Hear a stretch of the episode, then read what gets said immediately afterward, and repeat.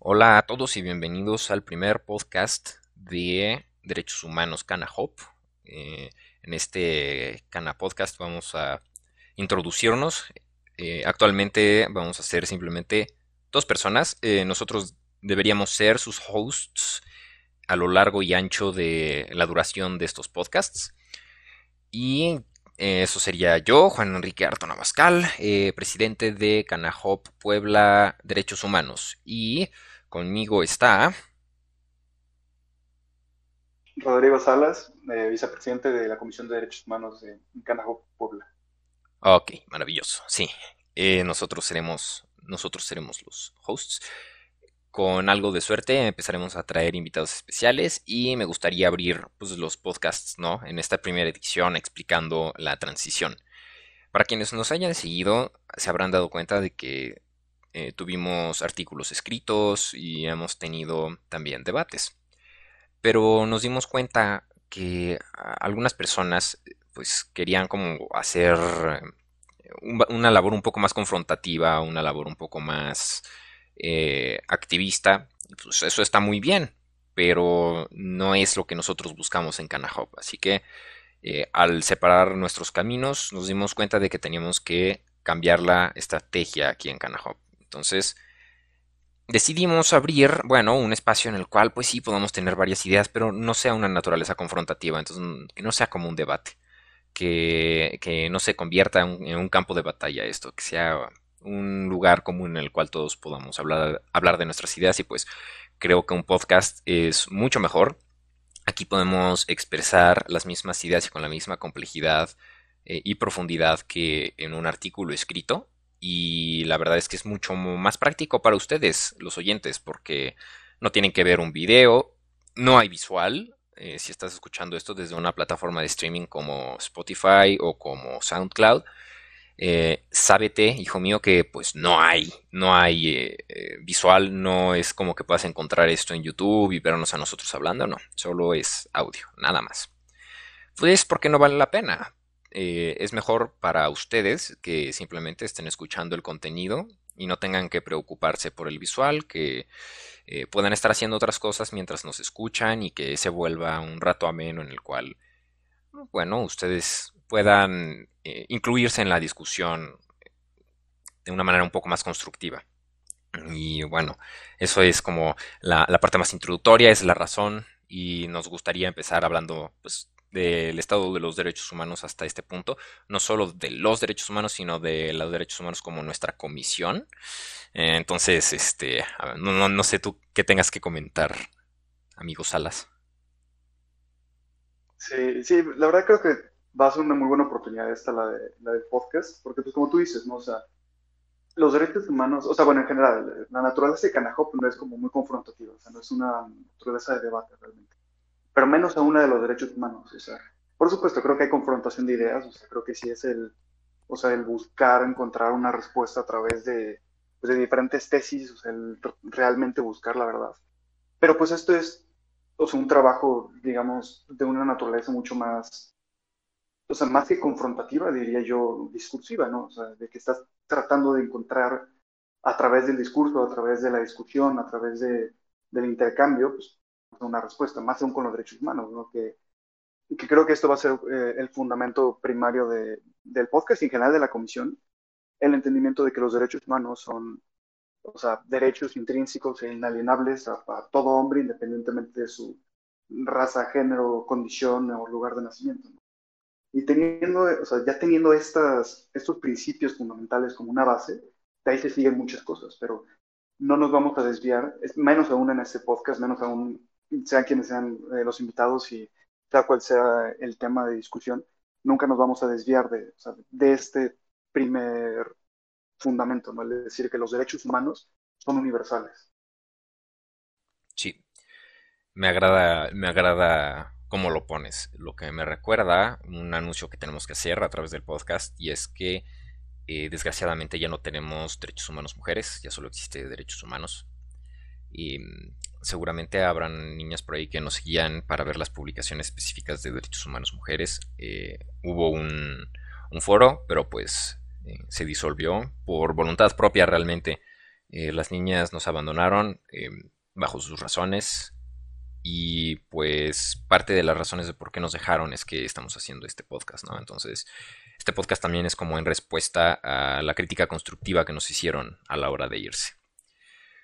Pero bueno, em, ya que entramos en materia de derechos humanos, em, como introducción, ¿no? Como, como algo que nos es muy relevante hoy en día, pues, diablos, es que el problema de tener un programa introductorio de derechos humanos no es que haga falta contenido, no es que no sepas de qué hablar, porque no hay nada, no sabes de qué hablar porque no sabes por dónde empezar, por, por la situación en la que estamos viviendo, o sea. Sin duda. Sí, o sea, piensa en, la crisis de los migrantes, ¿no? Eso es algo que traemos como desde 2016, 2017, fuerte, ¿no? Porque ya lo traíamos desde antes. Y bueno, desde antes ya, históricamente, porque no es como la primera crisis de los migrantes. Me gusta escuchar como ese tipo de gente que no lee, no lee historia y dice, oh, esto no ha pasado nunca antes. Sí, sí ha pasado muchas veces. Y podremos aprender de, de esas lecciones. Claro que eh, tiene sus características históricas específicas, si no, pues ya tendríamos la solución para este tipo de problemas, pero, pero no, eh, para empezar, como que me gustaría establecer esto, no se alarmen, gente allá que le guste el salseo, que le guste eh, el conflicto, no se alarme a la gente que, que escucha así como noticias amarillistas y catastrofistas. a la humanidad le ha tocado mucho peor de lo que nos está tocando ahorita. la peste negra, guerras continuas, eh, las guerras mundiales ni siquiera son el ejemplo por el cual empezaría para mencionar eh, la violencia que se puede comparar con nuestros tiempos. Eh, relativamente con el resto de la historia la tenemos muy fácil, realmente. Y sé que esto no es algo que le agradará escuchar a una persona a la que se le murió un ser amado por causa del COVID o por causa de la inseguridad, especialmente en nuestro país.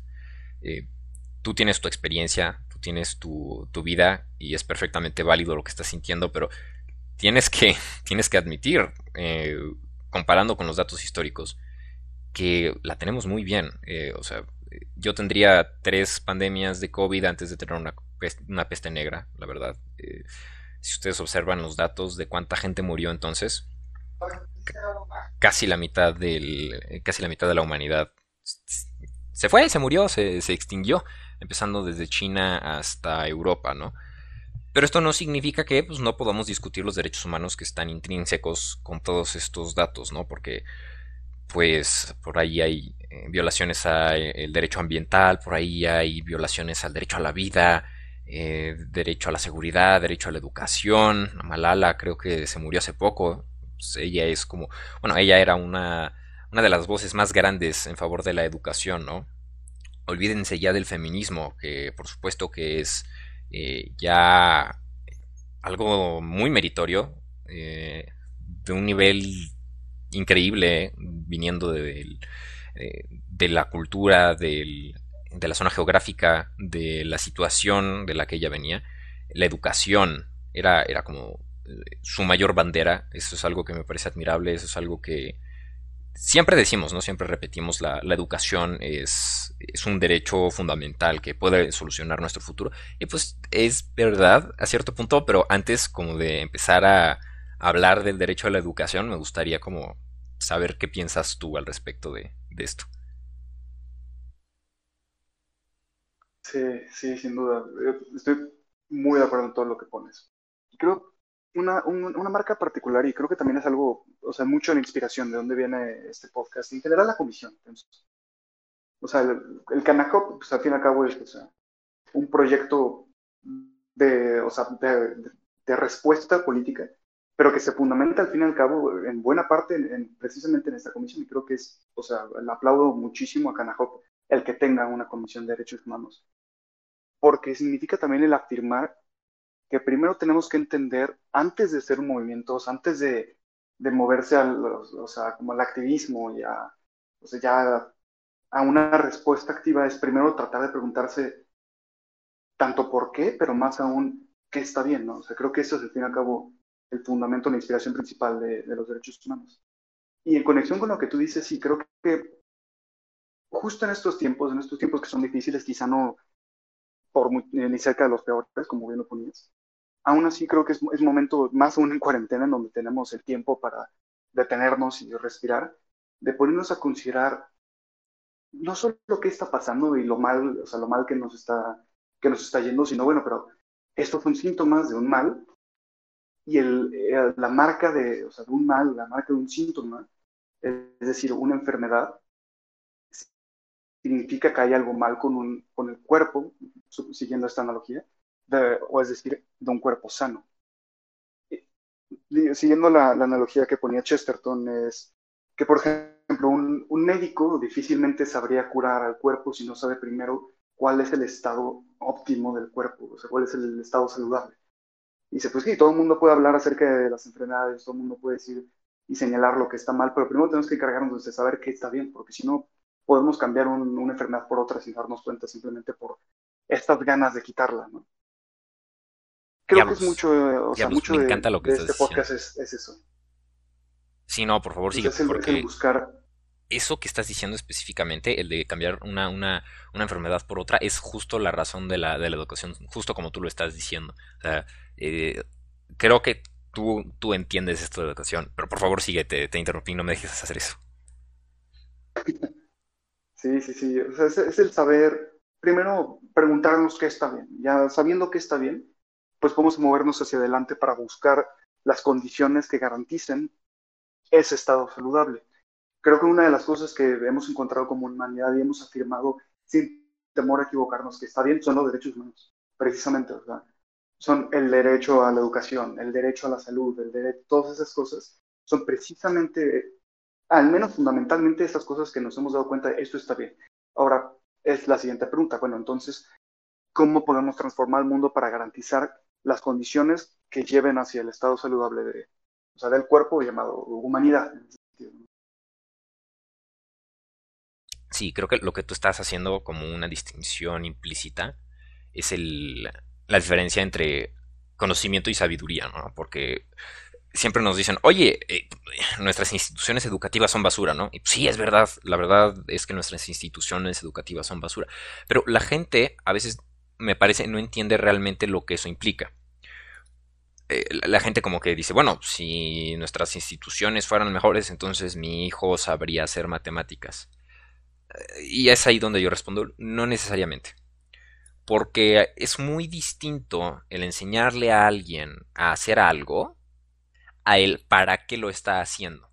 Entonces, imagínate tú que a tu hijo nada más le enseñan en la escuela eh, cómo contar y cómo sumar y cómo restar.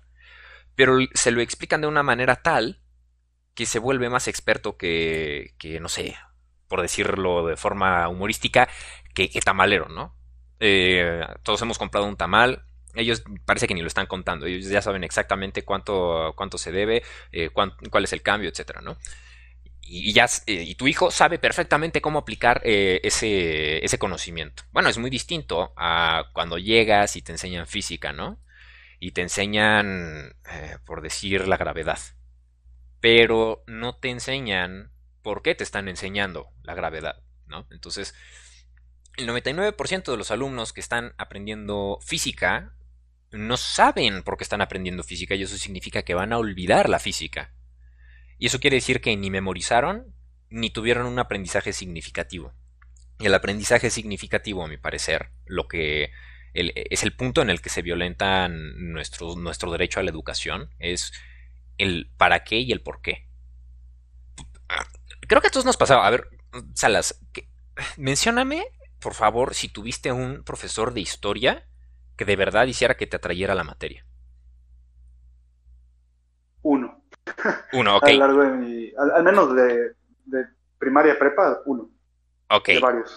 Sí, o sea, me imagino que en ese transcurso, creo que dan, bueno, por lo menos en mi tiempo daban historia todos los años de la primaria y de la secundaria, se altercaban entre historia universal e historia de México. Y Sí, ¿no? Creo que, bueno, en la prepa a mí me dieron, no me dieron historia en cuarto, luego en quinto me dieron universal y en sexto creo que me dieron historia de México. ¿A ti más o menos cómo te pasó? Sí, era un, sistema muy similar. Intercalaban entre universal y de México. Pues bueno, o sea, ahora que entiendes más de historia, me imagino que entenderás el valor de, de conocer esa historia. Absolutamente. Sí, pero es algo que hiciste tú, es algo que tú tuviste que hacer de manera autodidacta. E, e, es ahí en donde está fallando la educación, es ahí en donde cualquiera puede tomar un libro y memorizar las páginas, ¿no? Incluso hay estas personas que solo con ver una página ya memorizaron todo el contenido. Y me ha pasado, ¿no? Yo en mi experiencia como, como alumno universitario, me ha tocado ver gente que pues sí es muy capaz de memorizar, ¿no? Llega, memoriza, llega al examen, responde impecablemente. Luego le preguntes, oye, cuate, eh, y pues, ¿sabes qué, qué, qué respondiste? No, la verdad no. Ah, ok. Y si tuviste la buena suerte de que te respondió sí, sí me acuerdo, le preguntas, oye, y pues, eh, explícamelo, ¿no? Silencio absoluto. Petrificados. No tienen ni la menor idea.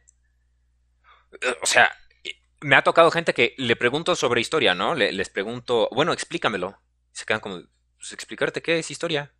La memorizas y ya, ¿no?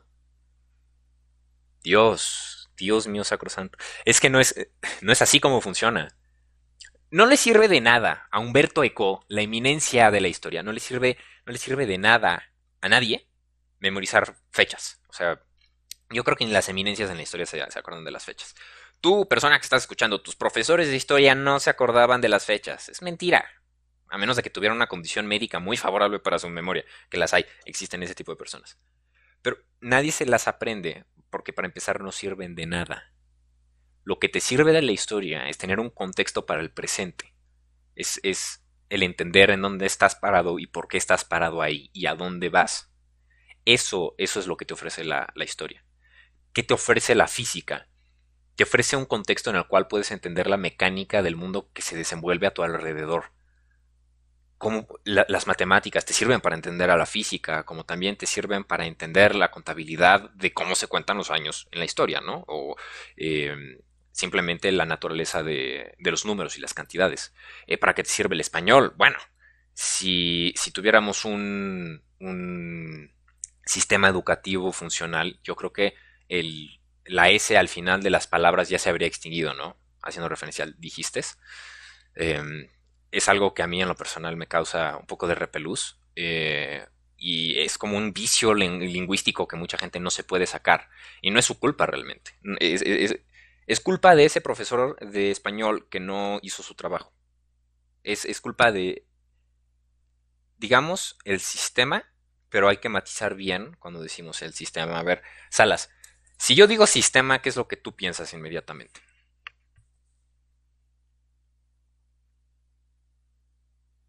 En, o sea, sistema, pues en general, o sea, lo primero que se me vino a la mente cuando mencionaste la palabra, fuera de contexto, por supuesto, es algún sistema computacional o, o sea, alguna operación ahí mecánica. Pues sí, ¿no? Es como lo primero que, te llega a la mente en, tiempos modernos, pues porque se supone que un sistema es una, sucesión de ejecutables que te, da, que te, que te escupen un resultado, ¿no? Sin duda. Ahora, ¿qué entiendes tú por sistema cuando lo digo ya más como en el contexto social?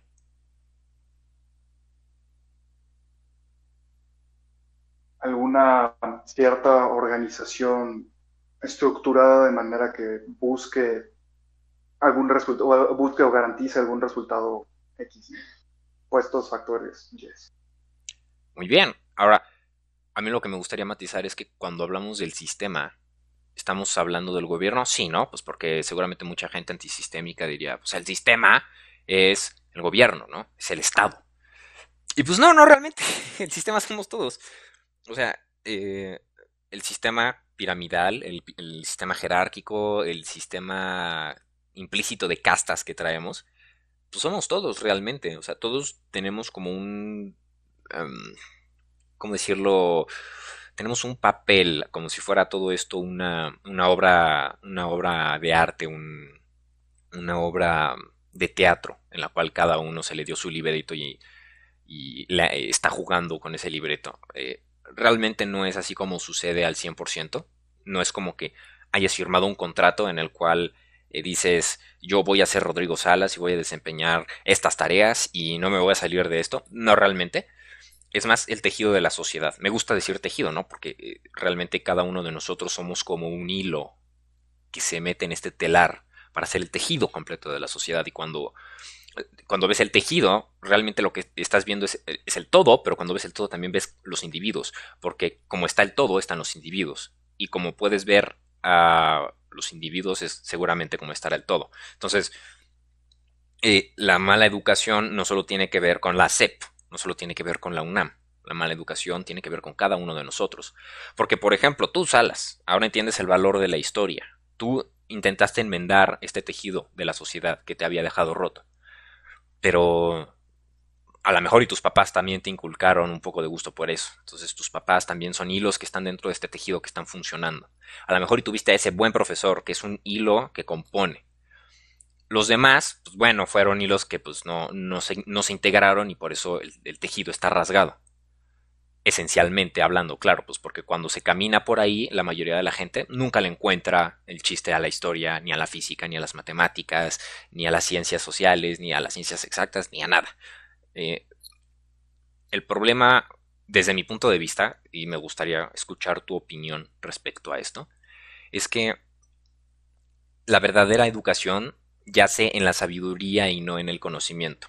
Porque también yo creo que no nos sirve de nada decir que el 100% de nuestra población conoce toda la historia de la humanidad desde el 20.000 antes de Cristo hasta la actualidad, que conoce cada una de las fórmulas algebraicas y que sabe perfectamente cómo sumar, restar, multiplicar y dividir, que entiende todas las funciones básicas de la física. No nos sirve de nada decir eso, como ha pasado con países como con Cuba, que dicen que tienen un 100% de, de educación, de... Se me olvida cómo se llama esta, este indicador, creo que es... Em, ay, Dios mío. El chiste es que el 100% de, las personas en Cuba saben leer y escribir y saben matemáticas básicas. Bueno, eh, lo que yo digo es que de eso, eso de nada nos sirve si no podemos focalizar, si no podemos enfocar, si no podemos canalizar ese conocimiento teórico, ese conocimiento en su sentido y en su estado puro. Eh, no nos sirve el destruir las muletillas lingüísticas, no nos sirve destruir eh, palabras inservibles en nuestro lenguaje. No nos sirve refinar nada si no tenemos un objetivo claro. Y eso es como un nivel de sabiduría a nivel social que cada uno debería tener en lo individual para poder tener eh, ese objetivo, esa, esa verdadera educación, esa educación, entendido eu como el prefijo griego para decir verdadero, que pues empieza en la familia, continúa con uno mismo y teóricamente debería terminar en las instituciones educativas. Una educación que te haga mejor persona, no un robot como el sistema educativo en su origen histórico, que procedería a mencionar después de que tú emitas tu opinión, eh, en el cual pues, simplemente pues sí estás programado para, para ser un robot esencialmente. Así que, ¿tú, tú, tú qué opinas de, esta, de este objetivo? Ah, creo que hay mucho que desempacar.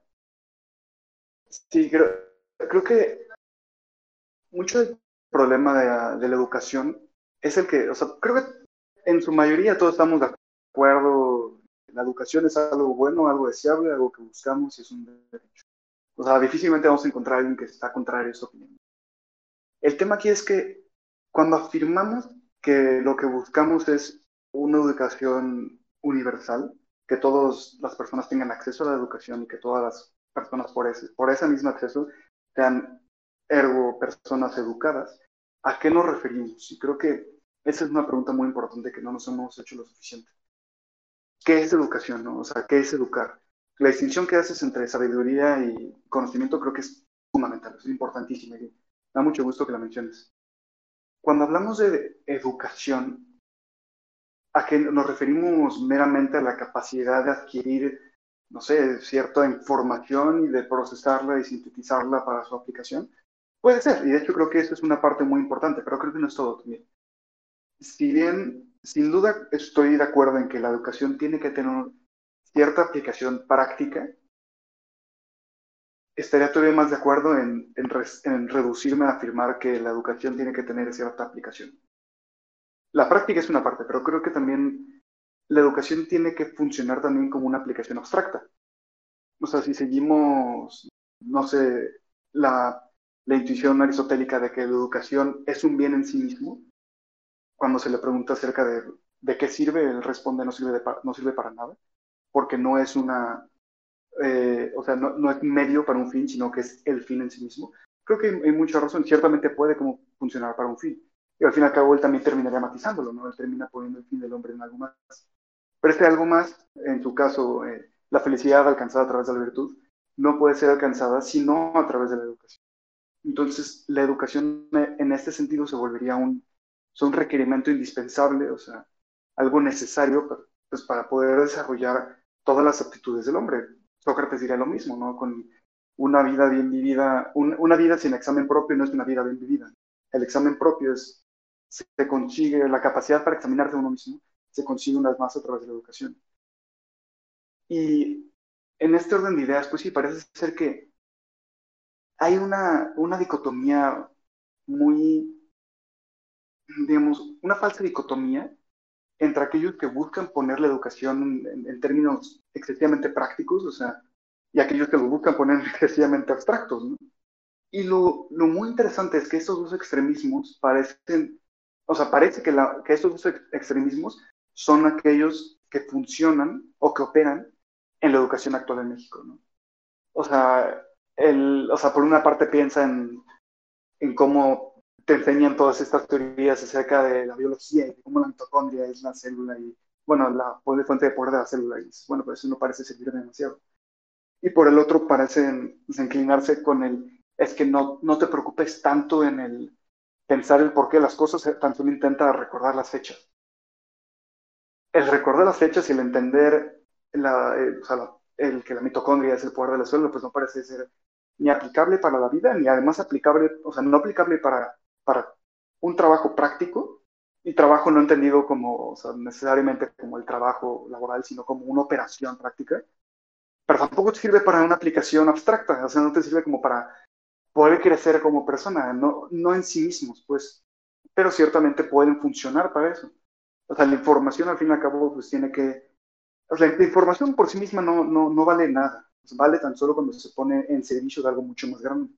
Y cuando se, o sea, se canaliza o focaliza, como lo ponías, a través de las capacidades indispensables de la síntesis, de la lógica, de la, de la abstracción, y que son al fin y al cabo, pienso yo al menos, que deberían ser las bases de, una buena educación. O sea, digo, es quizá un poco trillado, pero creo que es muy cierto, ¿no? Es decir, que no enseñamos a pensar, sino tanto la procesar, digo, ni siquiera procesar realmente, sino tanto la recordar la información. Una vez más, para citar a Chesterton, él hablaba de de que nos empeñamos tanto en enseñarles a leer a las personas, pero nunca nos encargamos de enseñarles a procesar lo que están leyendo, a pensar en lo que están leyendo y a entenderlo. Y creo que eso, es peligroso al fin y al cabo, o sea, trae, muchos problemas si no nos encargamos de responder la pregunta fundamental de qué es educación, o sea, qué es una buena educación.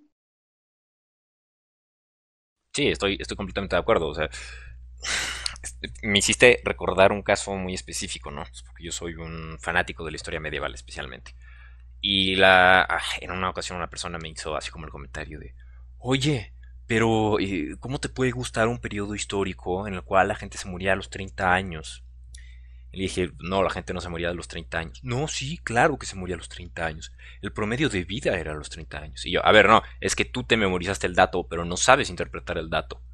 Si supieras interpretar el dato, y lo matizaras con otros datos, te darías cuenta de que había una tasa de mortandad infantil abismalmente alta.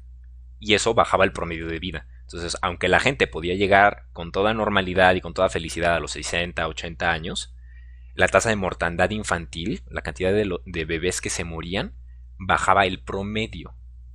Entonces, e, este, este tipo de como datos, creo que por ahí hubo quien dijo que las estadísticas eran eh, simplemente eran mentiras sólidas.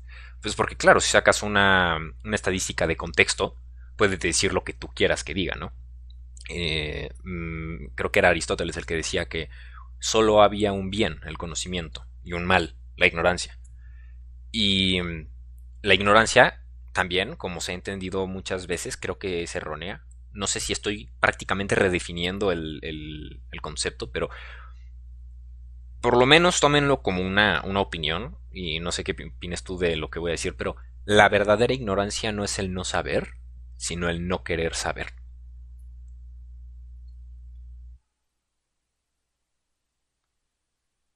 Es muy interesante. Lo, lo que, eh, la, lo que citabas de, de que la, o sea, el bien es el saber y el mal es el no saber, que quizás es, más, es socrático más que aristotélico. Y digo, o sea, se le ha criticado mucho esta, esta idea, porque Sócrates tenía la, la idea de que la virtud, perdón, la virtud, la, la, la, moral se reducía a un término de, de conocimiento. Él decía, todo el mundo busca lo que le hace bien y lo que le hace bien es el conocimiento. Si alguien supiera eh, que lo que está haciendo es malo, no lo haría, porque le es evidente que es malo, más bien va a buscar lo que, hace, lo que le hace bien. Dice, tan solo cada vez que hace mal es porque no sabía que, que, que, que era bueno, lo cual es falso. ¿no? Nos podemos dar cuenta, por ejemplo, en alguien, no sé, un drogadicto, por ejemplo, que puede tener plena conciencia de que la droga en cuestión le hace daño, pero lo hace de todas formas, a pesar de que es consciente de que está mal. Creo que la segunda definición que utilizas de el no querer saber es todavía más precisa y más adecuada, porque incluso en este caso del drogadicto, puede saber que le hace daño y puede, o sea, ser consciente de que está mal, pero es su reticencia, o sea, su, o sea, ya es un acto volitivo de no nada más mover, no nada más no querer ser consciente de que está mal, sino que no te importe, o sea, que no te importe el suficiente, o sea, adquirir el conocimiento suficiente que te, o sea, que te lleve más bien hacia el bien, ¿no? Y el bien no nada más en cuestiones morales, sino también el bien para ti mismo, o sea, el bien ya en, en términos prácticos, si seguimos la analogía de sea, creo que estoy completamente de acuerdo. Mira, yo nada más, bueno, no sé si decir confrontaría, pero me gustaría matizar como lo que dice el dro del drogadicto, ¿no? Porque sí que hay gente que sabe que algo está mal y lo hace a toda conciencia. Eso es irrefutable, eso es indebatible. Hay gente que simplemente pues, sabe, sí, es, es malo y lo voy a hacer, no me importa. Pero pues como en el caso del drogadicto, por ejemplo, me ha pasado que he conocido gente que pues sucede que es drogadicto y entiende por lo menos de una manera consciente que pues está mal drogarse, ¿no? Y, y que hay un bien mayor en el no drogarse. Y ya olvidándote de la cuestión bioquímica de la adicción, creo que esa gente realmente no sabe que podría estar mejor sin las drogas. Yo creo que muchas de esas personas siguen en las drogas porque no quieren confrontar la realidad, ¿no? La, verdad. pues sí, es mucho de lo que sucede con el alcohol. El, alcohol es básicamente una sustancia para no saber cosas. Mucha, gente la utiliza de esa manera, ¿no? Hasta no sé cuántas canciones de Pedro Infante hacen, hacen referencia a olvidarla con cantidades eh, bíblicas de alcohol. Entonces, eh, yo lo que creo es que esta gente que no quiere entrar en contacto en la realidad no se da cuenta de que la, la realidad es mejor. Puede saberlo de manera consciente, pero de manera inconsciente creo que quieren confrontar más el dolor inmediato y a largo plazo que ofrece eh, la drogadicción al dolor inmediato y a largo plazo que ofrece el esfuerzo de mejorarse como personas. Entonces, no, no sé si la analogía funcione del todo bien para lo que intentas decir. Bueno, lo invierto y digo, sí, creo que, creo que funciona perfectamente, por lo menos para el cómo quiero matizarlo, porque hay gente que realmente no sabe qué tan bien puede irle si hace las cosas de manera diferente. Entonces sigue haciendo las cosas de la misma forma. Yo diría por flojera. Yo creo que uno de los mayores dolores de la humanidad, uno de los, uno de los mayores problemas con la humanidad es la flojera, ¿no? No quiero mejorar, pues ya estoy bien. Así, ¿no? Ya, porque me muevo, vale que eso. Eh, hago las cosas bien, pero siempre puedes hacerlas mejor, ¿no? Esa es como una de las características del, del ser humano, la perfectibilidad. Entonces, el, el dolor de la metamorfosis, el dolor de cambiar quién eres, puede, puede ser pues insoportable para algunas personas, ¿no? Hay, hay, gente que sí le está yendo severamente muy mal, pero yo creo que la educación, la verdadera educación, radica en enseñarle a estas, a estas personas que de verdad pueden estar mejor y que pueden tomar una decisión distinta y eso en esencia es la libertad. Y suena muy bien, ¿no? La gente siempre habla de que quiere ser libre, pero no realmente el ser humano le aterra la libertad. Por la misma razón que te estoy hablando del, de este matiz con el drogadicto. Porque a veces no queremos confrontar la responsabilidad de nuestros actos. Porque siempre que hacemos algo, por justa y precisamente la falta de información que tenemos, no sabemos cómo pueden salir las acciones, los cambios que nosotros eh, ejercemos en nuestra vida y en la vida de otros. Entonces, cada que tomamos una decisión libre, casi siempre le vamos a hacer daño a alguien, a nosotros o a alguien más. Y la vida se convierte en una balanza constante de estar ponderando a quién voy a dañar. ¿No? Es muy fácil, ¿no? Criticar al presidente, pero la mayoría de la gente se suicidaría a la semana de ser un presidente cuando haces consciente que cada una de las decisiones que tomas, cada una mata a alguien, porque pues tienes que hacer sacrificios. Si quieres ganar algo, tienes que perder algo. Siempre. Esa es la ley universal. Y cuando estás manejándote en un sistema tan macro como, como una nación, el quitarle dinero a alguien y dárselo a alguien más significa que alguien ahí va a morir. Por, por, por diversas razones.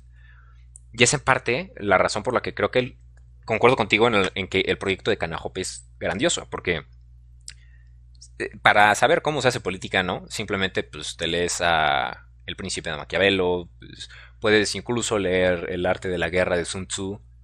Ya sabes hacer política, éntrale, vas. No importa que no tengas estudios, si sabes leer y lees esos dos libros, ya sabes de política, ya, ya eres un político esencialmente. Todos somos políticos esencialmente, nada más. Ahora eres un, político más, eh, más curtido ahora que entiendes la naturaleza de la política en el contexto humano. Pero muchas de estas personas eh, llevan de manera categórica el lo que es al como debería ser. ¿A qué me refiero? Ven la, la forma en la cual el príncipe de Maquiavelo te, te impulsa a actuar y creen que esa es la manera más óptima de actuar, ¿no?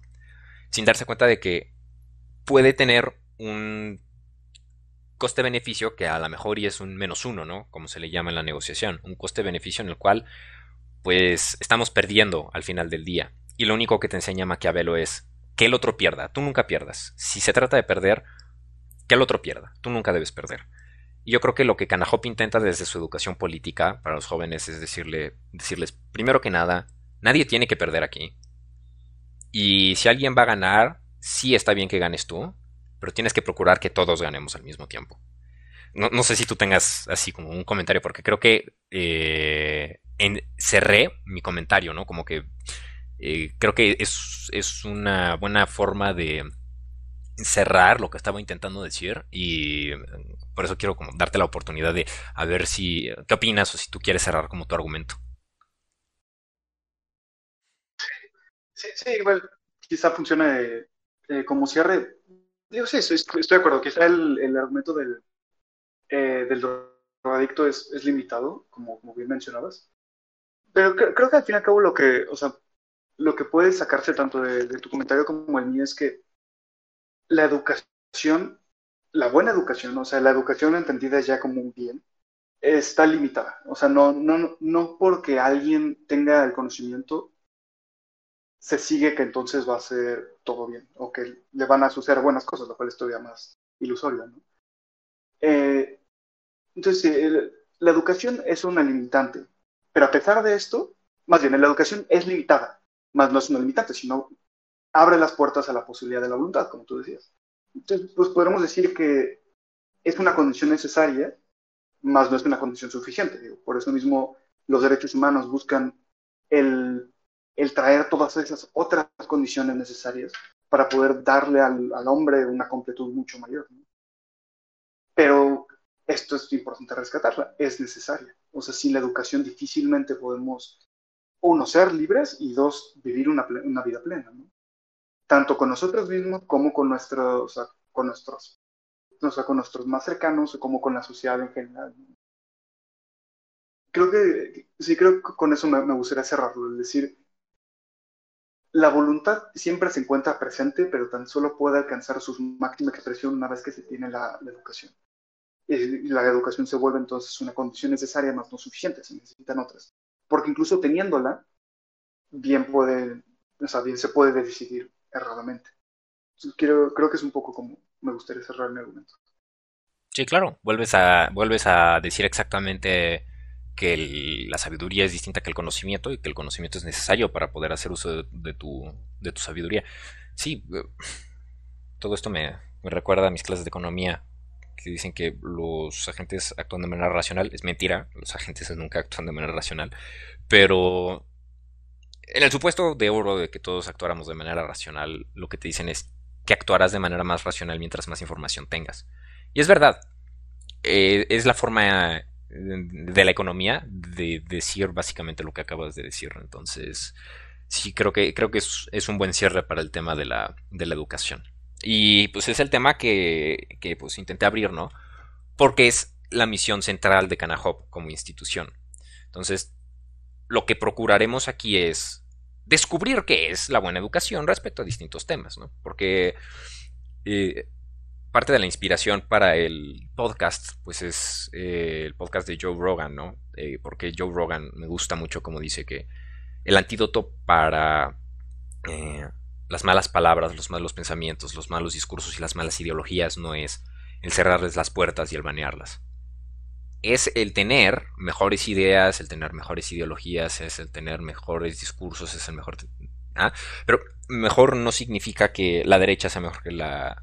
No significa que la derecha sea mejor que la izquierda, o que la izquierda sea mejor que la derecha, o que el centro sea superior a los demás. Eh, simplemente es la calidad de derechas que tenemos, ¿no? la calidad de izquierdas que tenemos. Por ejemplo, yo, yo me encuentro en la derecha política, más centro que derecha, como centro derecha, pero Dios, lo que daría por una buena izquierda aquí en México creo que todos podemos estar de acuerdo. Tener una buena izquierda en México, una izquierda sólida en México, Dios. ¿A poco no salas? qué, qué, ibas a decir tú? Pues una buena izquierda, como una buena derecha, como una buena opinión, es siempre valiosa precisamente porque quieres escuchar lo que tiene que decir y quieres confrontar lo que tiene que decir porque sabes que lo que está diciendo es valioso. Sí, exacto. Es como todos somos piecitas de un gran rompecabezas. No, podemos creer que nuestro lado es el rompecabezas completo y no podemos creer que nosotros somos el rompecabezas completo. Somos una piecita y tenemos que entender nuestro lugar en, el gran espectro de las cosas. Y si sabemos en dónde colocarnos, es entonces cuando tenemos mejores ideas, cuando tenemos mejores discursos. Porque ah, otra de las razones por las cuales ya no estamos haciendo debates es porque pues, en los debates la gente generalmente tiene la idea hipererrónea, súper errónea. Esto se lo critico a todas las instituciones educativas, a todos, a todas las universidades, preparatorias, que este, hasta secundarias, que organizan MUNES, para quien no sepa que son MUNES, son modelos de Naciones Unidas y son básicamente debates, ¿no? También hay modelos, em, modelos de Senado, de Cámara de Diputados, etcétera. Y todos estos modelos intentan que pues, los participantes debatan, ¿no? Está bien, está muy bien que la gente debata, pero no les enseñan a debatir, porque lo que les enseñan, lo que les dicen que es debatir, es siempre estar bien. No, no es así. Simplemente no es el caso. No puedes estar siempre bien.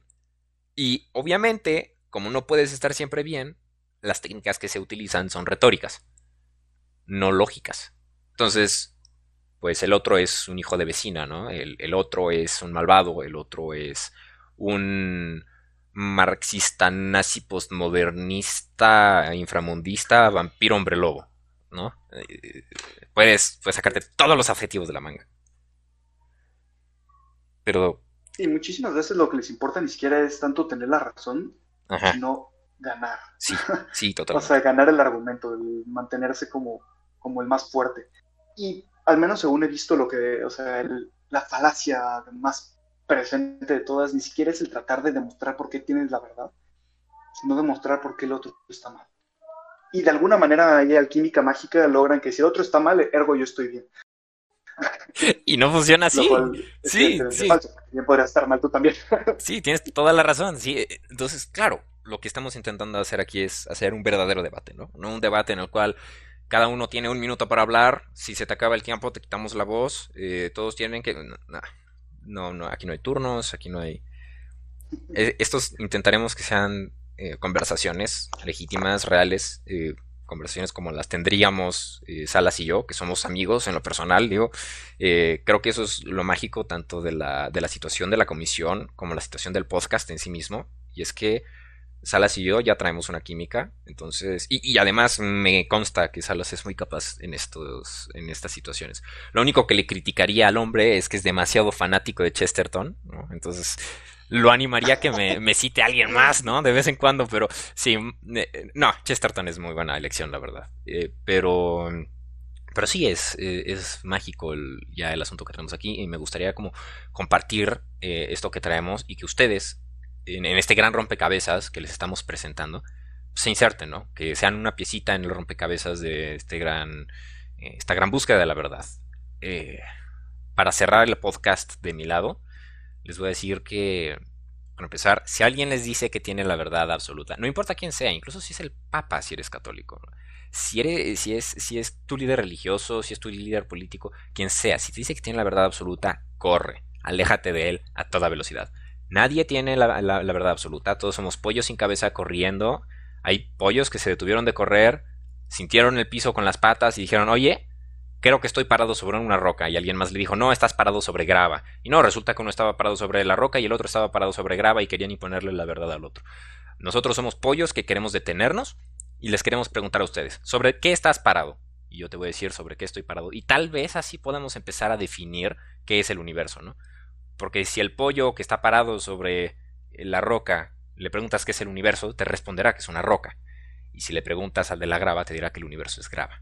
Y yo quiero preguntarles a ustedes mejor cuál es el mundo que ustedes tienen. ¿Qué, qué es lo que es su entorno?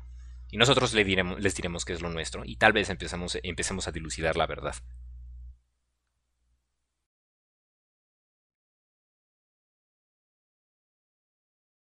no podría buscar otras mejores palabras para expresarlo. Voy a referirme a tu conclusión como la mía también, porque está muy buena. Gracias. Espero que nadie sea muy, muy sensible a esto de la sangre, ¿no? Eh, disculpas a mi novia si está oyendo, porque a ella no le agradan eh, los animales lastimados y mucho menos la sangre.